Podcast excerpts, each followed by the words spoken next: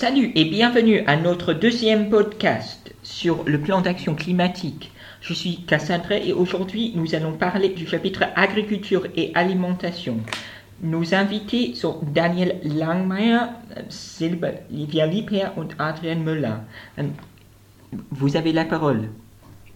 Merci beaucoup. Euh, je me réjouis d'être avec vous, euh, de parler de votre travail, notre euh, petite contribution. Je suis Daniel Langmeier. Je travaille chez Biovision. C'est une petite ONG active au niveau international qui prône l'agriculture agroécologique, surtout en Afrique orientale. Depuis quelques années, nous sommes actifs aussi en Suisse. Nous voulons une agriculture durable de la production à la contribution et je vois que votre plan correspond clairement à nos objectifs. Moi, je suis Sylvia Lieberher, je suis agronome, je travaille chez l'organisation Pas pour le prochain dans la section euh, agriculture euh, internationale, droit foncier, euh, multinational. Nous travaillons en collaboration étroite avec les agriculteurs sur le terrain dans le sud global. Si les multinationales exproprient leur terrain, s'ils perdent le droit aux semences, nous les soutenons dans leur lutte, leur aidons à récupérer leurs terres et nous voulons une agriculture durable et respectueuse du climat. Et en plus, je suis dans des petits groupes comme MultiWatch qui surveillent les entreprises, euh, les multinationales et ceux qui font dans l'agriculture globale. Je suis Adrienne Melin, je travaille à FIBL, c'est l'Institut de recherche de l'agriculture biologique. Je suis aussi l'Institut pour les décisions environnementales de l'EPFZ et euh, nous faisons euh, des recherches scientifiques de base euh, sur les sols, entre autres. nous offrons un, service de conseil sur l'agriculture biologique et nous nous occupons de l'agroécologie, pas seulement le bio-certifié, c'est plus large que ça. Et aussi, euh, nous recherchons euh, les liens entre, euh, nous, cherchons sur les liens entre l'agriculture et le climat. Moi, personnellement, je m'occupe surtout de l'adaptation et des instruments nécessaires. Hum, le secteur agricole est l'une des sources principales des émissions de gaz à effet de serre en Suisse. Vu qu'en Suisse, on est bien placé pour les réduire. Nous euh, revendiquons une production et un usage de l'alimentation plus écologique et plus juste. Cela implique des mesures qui prennent en compte les aspects sociaux et écologiques du commerce, euh, avec un impact sur le prix ou en offrant clairement une alternative. Les mesures dans le plan sont structurées comme telles. Euh, premièrement, contexte international, puis euh, consommation et production. Nous allons présenter ces trois aspects et euh, parler des mesures plus en détail pour vous donner un aperçu. Commençons avec le contexte international la section du plan commence avec les accords de libre-échange et nous revendiquons que le gouvernement les révise. Euh, ça comprend aussi l'accord de libre-échange avec l'Indonésie euh, qui sera l'objet d'un référendum en mars et ce qui n'est pas soutenu par la grève du climat. Un autre sujet, c'est la Suisse en tant que plaque tournante des matières premières agricoles. Et en tant euh, que euh, pays hôte d'entreprises dans euh, le commerce agricole. Est-ce que vous pouvez expliquer ce que ça veut dire et en, plus en détail? Oui, je trouve que c'est un enjeu très important dont on ne parle pas suffisamment si euh, on considère ce que tu as évoqué au début, euh, l'importance du système actuel pour euh, le changement climatique, si on considère à quel point il, contribue au dérèglement climatique, on doit penser à nos moyens d'action ici en Suisse. Quels acteurs soutiennent ce système écocide en Suisse? Il ne faut pas se limiter aux considérations sur ce qu'on devrait consommer, comment on devrait consommer. Non. Quels grands acteurs sont présents en Suisse? Je vais mentionner deux euh, pour vous donner des exemples. Je crois que vous connaissez euh, euh, le plus grand c'est Nestlé, c'est euh, la plus grande multinationale de l'alimentation. Nestlé a un très grand poids sur le marché et dans le système agricole mondial. Hmm, ils ont presque un quart du marché du café conditionné, donc ils ont beaucoup de euh, de poids, d'influence et c'est en Suisse. Alors, qu'est-ce que ces entreprises font? Ils soutiennent et ils font partie de ce système d'agriculture écocide. Et euh, ce système leur permet de faire des gros profits. Il n'y a pas de données pour 2020, mais pour 2019, Nestlé a fait un profit de 7,5 milliards de francs. Et cet argent était versé aux actionnaires on s'est un peu habitué à ces chiffres, mais euh, c'est vraiment une somme énorme. Avec un peu moins d'argent, le programme alimentaire mondial de l'ONU a distribué plus de 15 milliards de colis de nourriture.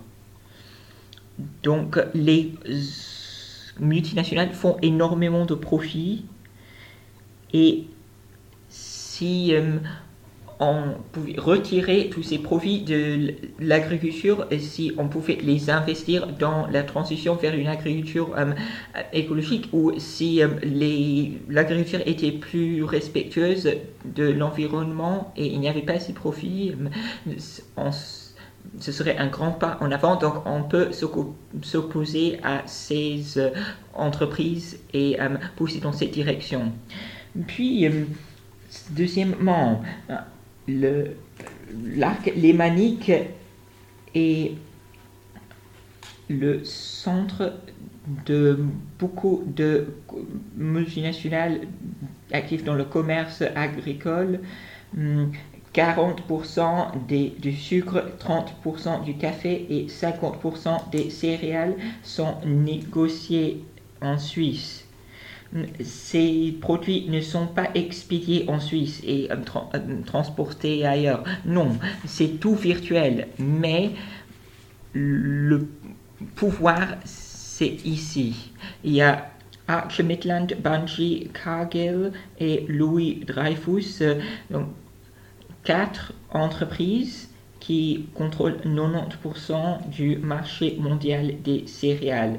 Et ces entreprises sont très puissantes et ils, ont euh, leur siège principal ou au moins un siège satellite en Suisse. Et ils ne font pas que du commerce, ils possèdent des terrains de plus en plus grands, surtout dans le sud global, où euh, ils imposent des plantations de soja. Je crois que vous savez euh, tous et tous quel impact catastrophique ils ces plantations ont sur euh, l'environnement et le climat. Il y a d'autres grandes entreprises euh, qui font partie du système. Certains d'entre vous connaissent Syngenta, euh, le premier producteur de pesticides, et puis Azou qui est un grand producteur d'engrais, etc. Donc la Suisse est un petit pays, c'est un pays où on peut s'organiser, on a ce mot à dire, on peut avoir un, impact politique et c'est un pays où il y a ces grandes entreprises qui soutiennent le système écocide. Parfois, on se sent impuissant, mais on peut faire quelque chose, on peut s'organiser, on peut euh, solidariser avec les gens dans le sud global. On peut s'opposer à ces entreprises quand ils violent les droits humains, quand ils nuisent à l'environnement, etc. Et on peut aussi euh, partout dans le monde montrer qu'un autre système d'agriculture est possible, un système agroécologique comme déjà évoqué. une agriculture sans ces entreprises qui soutiennent ce système écocide et qui essaient d'éviter une vraie transition.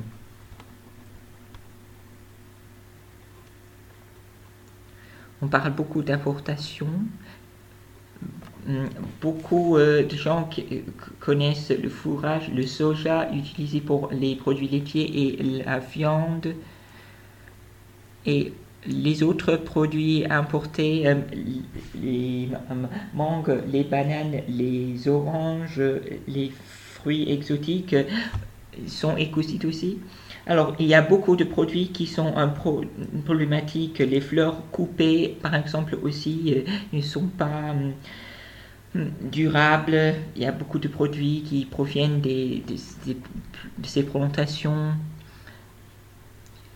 Mais il y a d'autres produits qui pourraient être produits de manière durable. J'imagine par exemple euh, les fruits séchés euh, exotiques. Mais il ne faut pas euh, se concentrer sur la question des produits individuels, qui achètent quoi. Non, il faut une approche plus stratégique. Il faut hum, réviser les accords de libre-échange pour que les produits comme peut-être le soja, les huiles de palme, les fruits euh, qui euh, sont problématiques euh, ne viennent pas en Suisse. L'agriculture est responsable de 80% de la déforestation au niveau mondial, mais pour résoudre le problème, il faut être, une approche systématique et pas une approche basée sur les produits. Tu veux acheter quelque chose? Oui, j'aimerais bien juste souligner ce que tu as fait. C'est dommage que nous donnons toute la responsabilité aux consommateurs. Les gens euh, doivent ainsi décider s'ils achètent des produits euh, qui violent les droits humains. Non, c'est pas une vraie euh, choix. C'est pas un vrai choix. Il faut penser au contexte, au cadre il faut accepter qu'il y a certains produits qui ne sont pas compatibles avec euh, l'ère dans laquelle nous vivons en tant que société. Nous ne devons pas limiter les droits des individus, des consommateurs. Nous devons accepter que certains produits, certains modes de production ne sont pas acceptables dans le plan, l'internalisation des euh, coûts environnementaux sont euh, également évoqués. Qu'est-ce que ça veut dire? Cela veut dire que dans le système de l'alimentation, les euh, producteurs ne voit pas beaucoup de coûts euh, qui sont portés par la société. Notre manière de faire l'agriculture euh, produit des coûts portés par euh, la collectivité et l'idée d'internaliser ces coûts, c'est que nous rendions ces coûts visibles aux décisions euh, de production et de consommation. Et on peut le faire sur des différents niveaux. C'est un concept très euh, économique, donc ça vient de, de l'économie. L'idée, c'est de prendre en compte toutes les conséquences du commerce, dans les prix parce qu'il y a beaucoup de conséquences maintenant qui ne sont pas reflétées. Par exemple, les émissions de CO2 sans une taxe sur le CO2, c'est gratuit pour les producteurs. Donc il y a plusieurs euh, moyens de résoudre ce problème. Est-ce que une taxe sur les énergies fossiles serait la meilleure approche.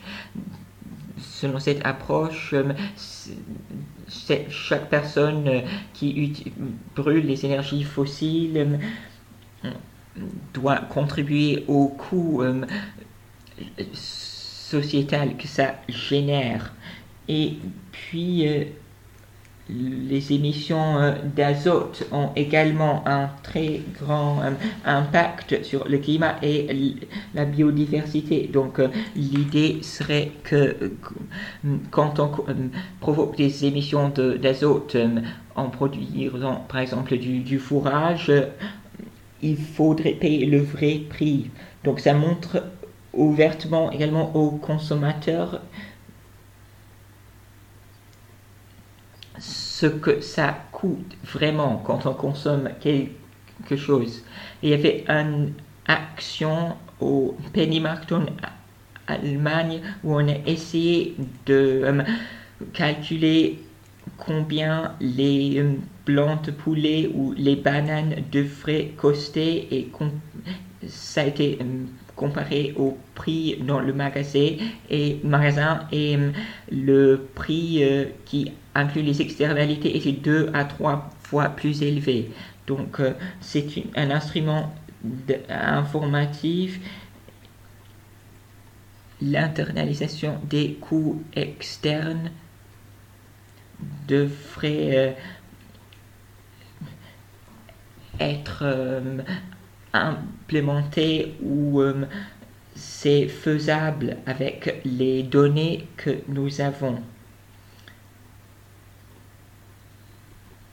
Les taxes et les subventions qui euh, soutiennent les pratiques euh, devraient être abolies également pour euh, montrer combien ça coûte vraiment. C'est un sujet près de mon cœur parce que si le marché ne peut pas travailler avec les bonnes informations, il ne peut pas marcher. Mais ça doit être euh, euh, socialement juste. Tous les acteurs, les consommateurs aussi doivent euh, avoir accès aux produits dont ils ont besoin. Donc il faudrait l'atténuer avec des mesures de soutien. Sinon, ça pourrait être très problématique. Donc il faut une approche holistique c'est une bonne approche, mais je trouve que dans cette approche, il y a une tendance à forcer les consommateurs à porter tous les coûts. Nous devons accepter qu'il y a des grands défis, mais les euh, producteurs et les politiciens doivent les attaquer ensemble. Et souvent, euh, cette approche est utilisée pour éviter euh, que les autres acteurs euh, s'impliquent, s'engagent. Oui, il ne faut pas juste augmenter le prix des produits comme ça, oui. Le plan propose en plus que les offices fédéraux créent des plans alimentaires pour euh, une alimentation plus saine et respectueuse du climat pour tout le monde. Tu peux mentionner quelques éléments de cette proposition? Oui, avec plaisir. Il faut hum, concevoir euh, l'alimentation comme système holistique et ça commence avec la production. Il y a eu euh, un programme de recherche nationale récent qui euh,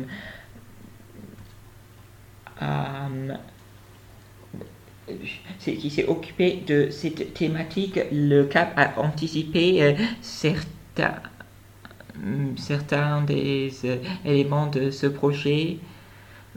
Dans le projet, euh, on s'est posé la question qu'est-ce qui est une alimentation saine, par exemple? Et puis, pour euh, une alimentation respectueuse du climat et sociale, il faut également une alimentation saine à la portée de tous. Et les consommateurs sont exposés à beaucoup d'influences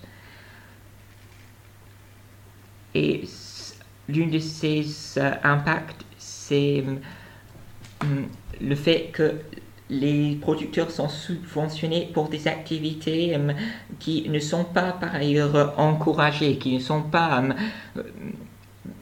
saines ou qui ne sont pas respectueuses du climat. Par exemple, la production de viande.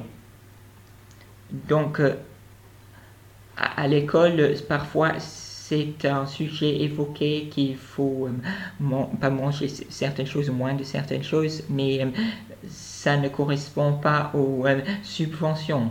Et souvent, les offices fédéraux travaillent séparément et il faudrait coordonner leurs efforts et créer une stratégie holistique de l'alimentation au niveau national.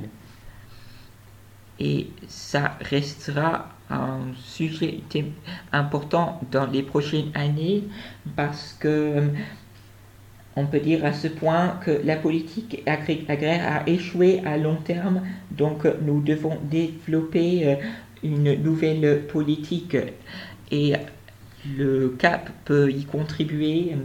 L'agriculture du euh, futur travaille là-dessus aussi.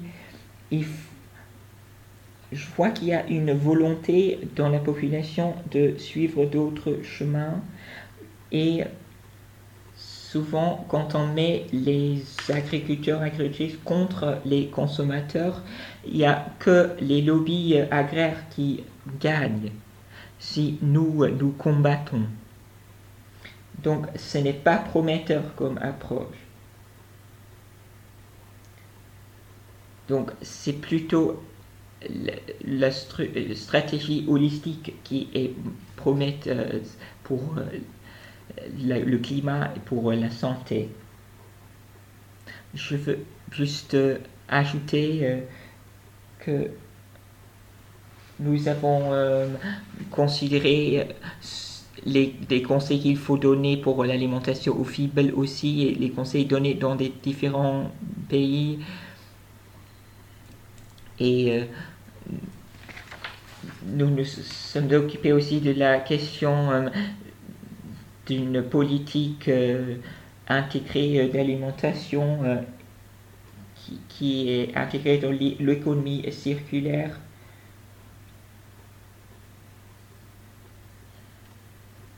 en Suisse et la Suisse est un pays de prairies. Il faudrait utiliser les prairies qu'on ne peut pas utiliser ailleurs, par exemple dans les montagnes qui ne sont pas provises au labourage pour les animaux, pour euh, la production euh, de produits d'origine animale. Hmm.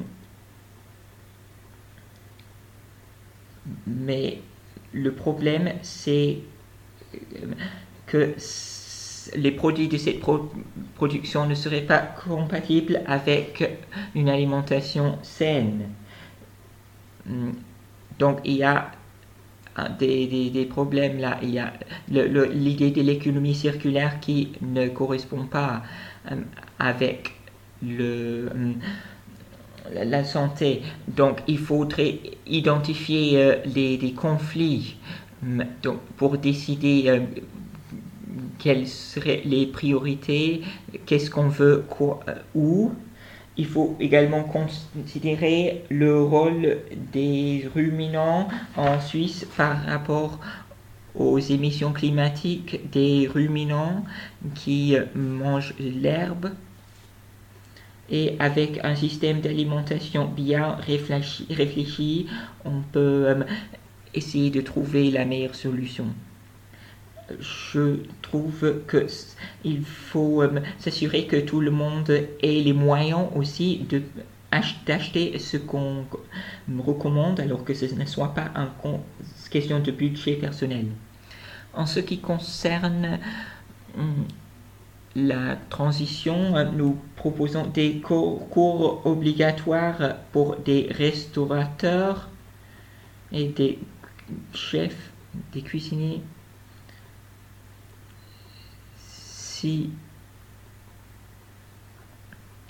Est-ce que vous pensez que des cours obligatoires seraient une bonne idée pour toute la société? Sinon, qu'est-ce que les offices fédéraux devraient faire pour euh, mm, s'assurer qu'il y ait vraiment une transition dans la population? Je trouve que c'est une approche intéressante. Dans le discours politique, on parle très rapidement euh, dans ce contexte de paternalisme, mais euh, d'autre part, on voit combien de comptes sur Instagram il y a sur l'alimentation, combien de livres de recettes sont sur le marché, etc. Hmm, ce n'est pas toujours le cas. Donc nous essayons de porter ces messages sur l'alimentation dans l'école, dans notre organisation. Et hmm, c'est clair en tout cas que ça devrait être partie d'un plus grand plan ce n'est pas le consommateur qui devrait porter tout le poids de la responsabilité. Parfois, c'est euh, plus cher d'acheter certains produits et euh, quand on euh, utilise certains produits il faut savoir les préparer et c'est à l'école de nous enseigner à cuisiner, par exemple, et il faut euh, une approche verte à la cuisine à l'école, donc nous apprendre à cuisiner des plats hum, durables, respectueux de, l'environnement. Et il faut également intégrer tout ça dans un plan, dans une vision plus large de l'alimentation pour éviter des conflits entre des consommateurs, par exemple, et les producteurs.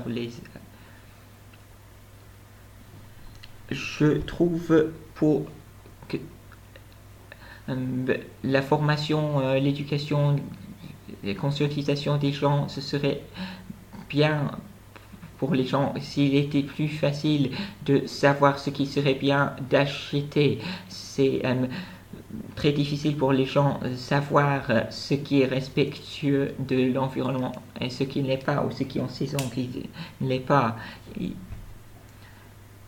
L'objectif devrait être qu'il ne faut pas devenir expert pour savoir manger bien. Et pour les ménages, ce devrait être plus facile de manger sainement euh, de manière respectueuse de l'environnement. Donc, nous proposons par exemple que les communautés locales ou les voisinages hum, travaillent ensemble pour euh, cuisiner, pour euh, éduquer les enfants comme ça aussi je trouve que c'est une proposition intéressante, je trouve que c'est nouveau. Je ne sais pas si c'est l'État qui devrait prendre cette responsabilité ou si c'est devrait être plus, euh, plutôt des, des, voisinages. Mais en tout cas, je trouve que ça pourrait euh, améliorer plein de choses, en particulier le gaspillage alimentaire donc ça nous permettrait de euh, sortir de la structure des ménages individuels et de penser euh, différemment pour créer des modèles plus euh, durables, plus justes pour faciliter cette transition.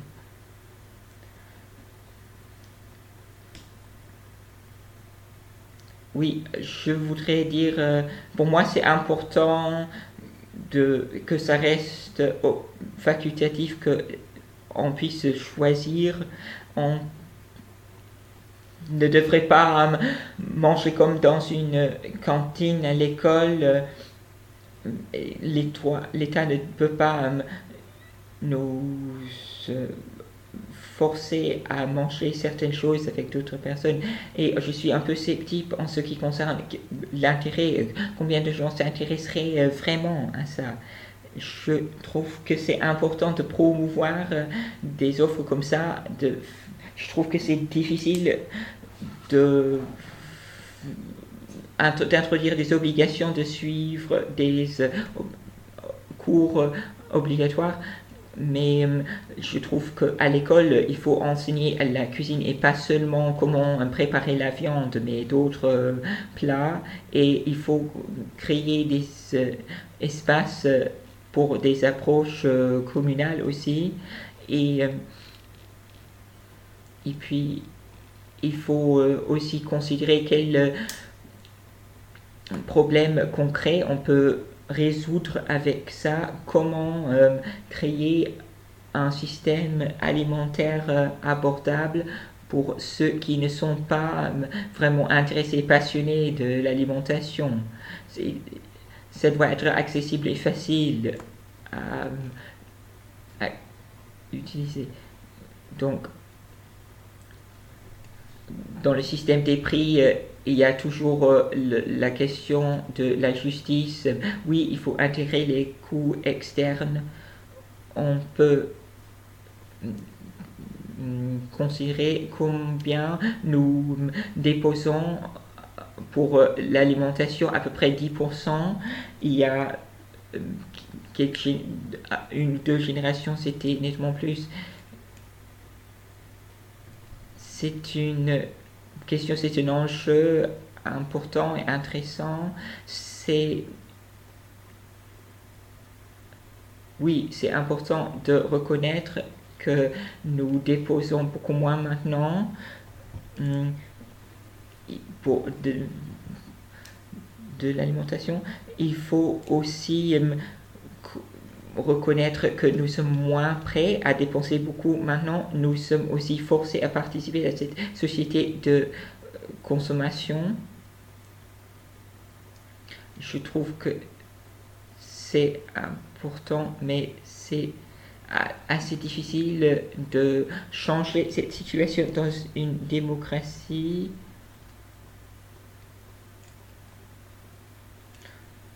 Je trouve que c'est important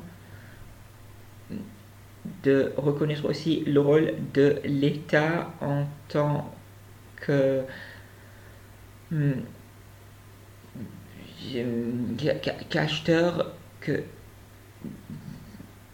l'État a énormément de pouvoir financier quand il achète des produits pour la collectivité et ça peut avoir un impact aussi et soutenir la transition.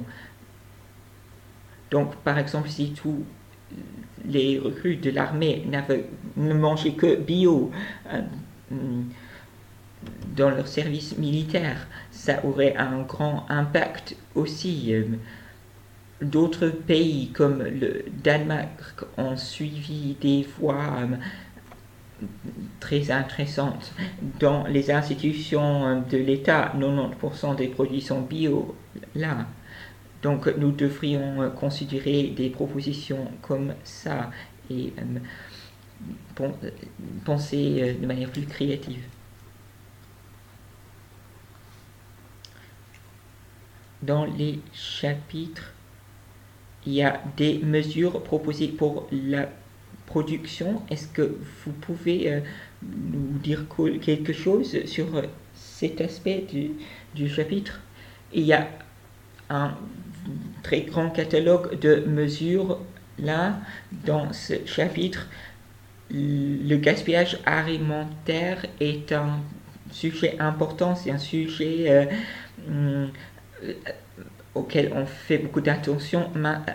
Maintenant, c'est un peu une mode et la réduction de, du gaspillage est euh, particulièrement important dans le contexte d'un passage au bio. Il, faut toujours euh, se poser des questions structurelles et développer les approches structurelles. Pour beaucoup de gens, ce n'est pas évident pourquoi il y a une date de péremption hum, qui euh, est une garantie de qualité, mais qui ne veut pas dire qu'on ne peut pas manger ça après cette date. Et puis, il faut considérer les normes de l'industrie aussi, certaines normes industrielles interdisent des fruits, par exemple des carottes qui ont une certaine forme, et il faut repenser ça, la spécialisation nous amener dans une situation où les machines peuvent hum, transformer seulement des aliments qui ont une certaine forme. Il faut repenser ça. Je crois que ce sont les points les plus importants.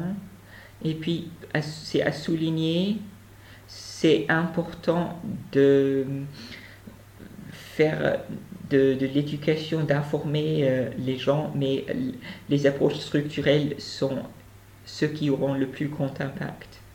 Et puis, euh, il ne faut pas penser qu'on devrait avoir tout disponible sur les rayons. Il faut être content avec ce qu'il y a et préparer ce qu'il y a dans la saison. Maintenant, nous avons tout, euh, tout pour tous les goûts. Et ça a comme conséquence beaucoup de gaspillage alimentaire. Il faut repenser ça. Oui, et euh, dans ce contexte, je voudrais aussi parler des perspectives systémiques. Si on veut une production agroécologique qui est plus hétérogène que la production conventionnelle, il faut euh, penser aux champs, chaînes de transformation, les repenser, qu'est-ce qu'il faut faire pour euh, mm, atteindre la qualité euh, nécessaire euh, mm, dans le, du blé pour le pain. Et par exemple, quand on pense à la viande, c'est l'alimentation des porcs qui est important. Les produits bio peuvent être stockés moins facilement, donc euh, il faut les retirer des rayons plus rapidement.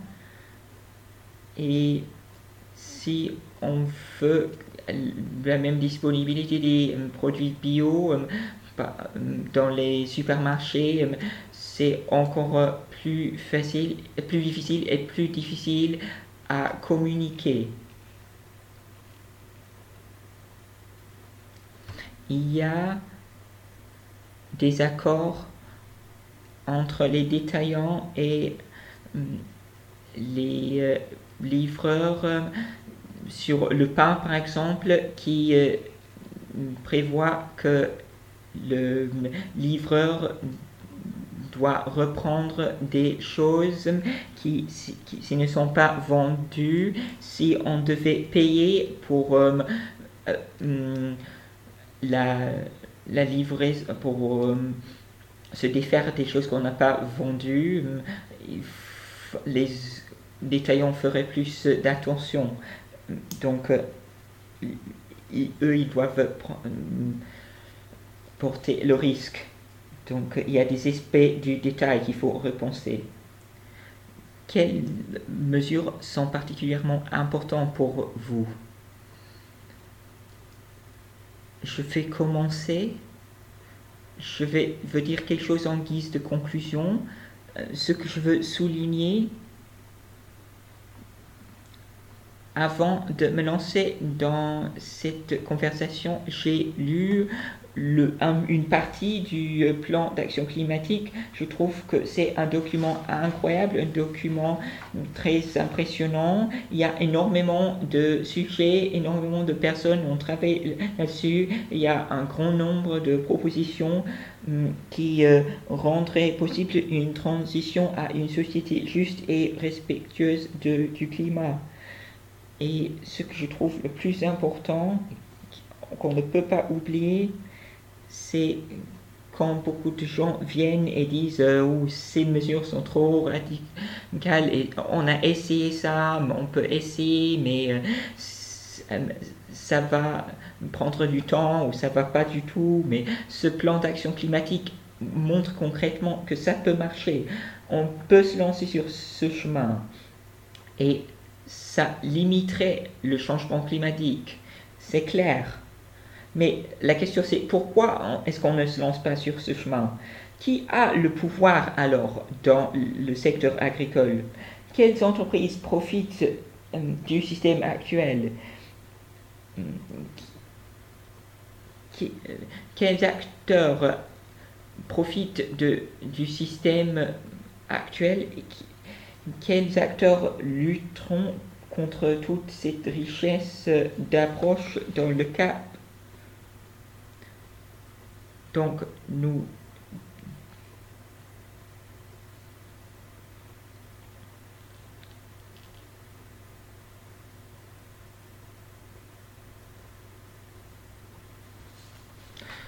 Ce que j'aimerais bien souligner en guise de conclusion,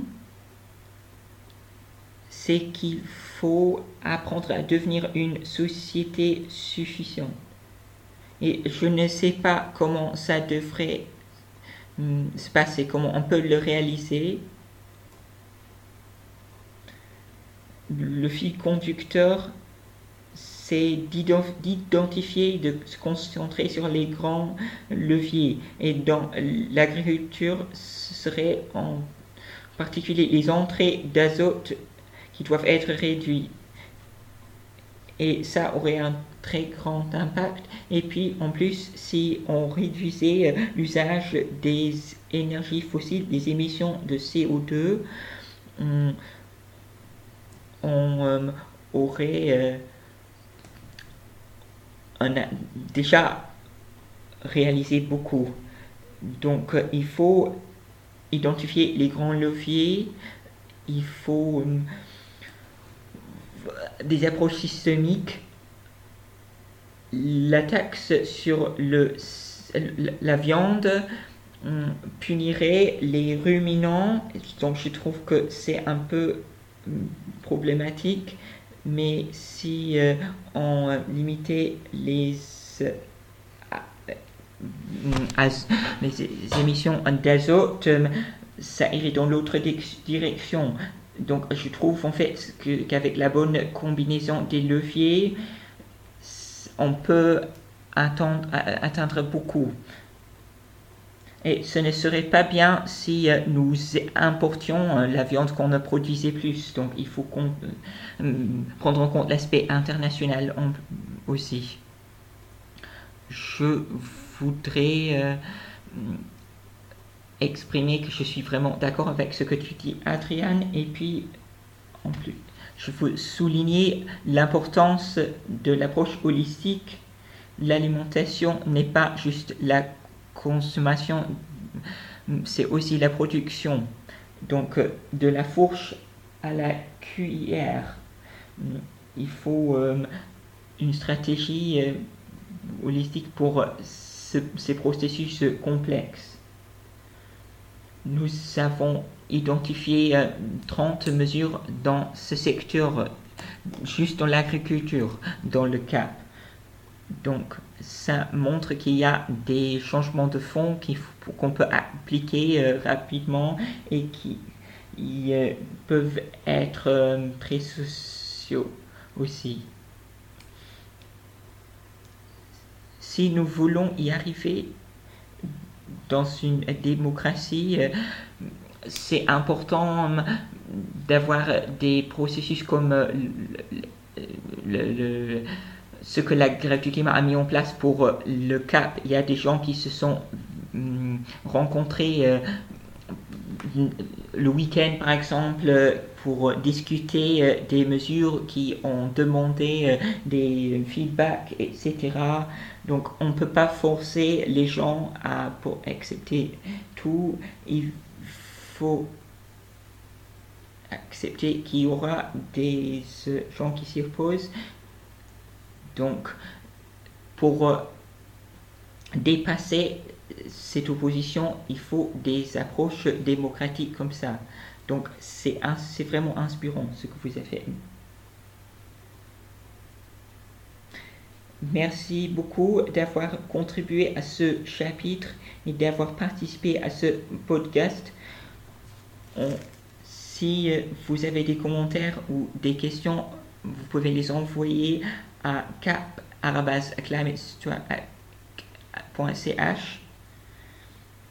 et sur www.climateaction.ca vous trouverez plus d'infos et on revient avec le prochain épisode dans deux semaines.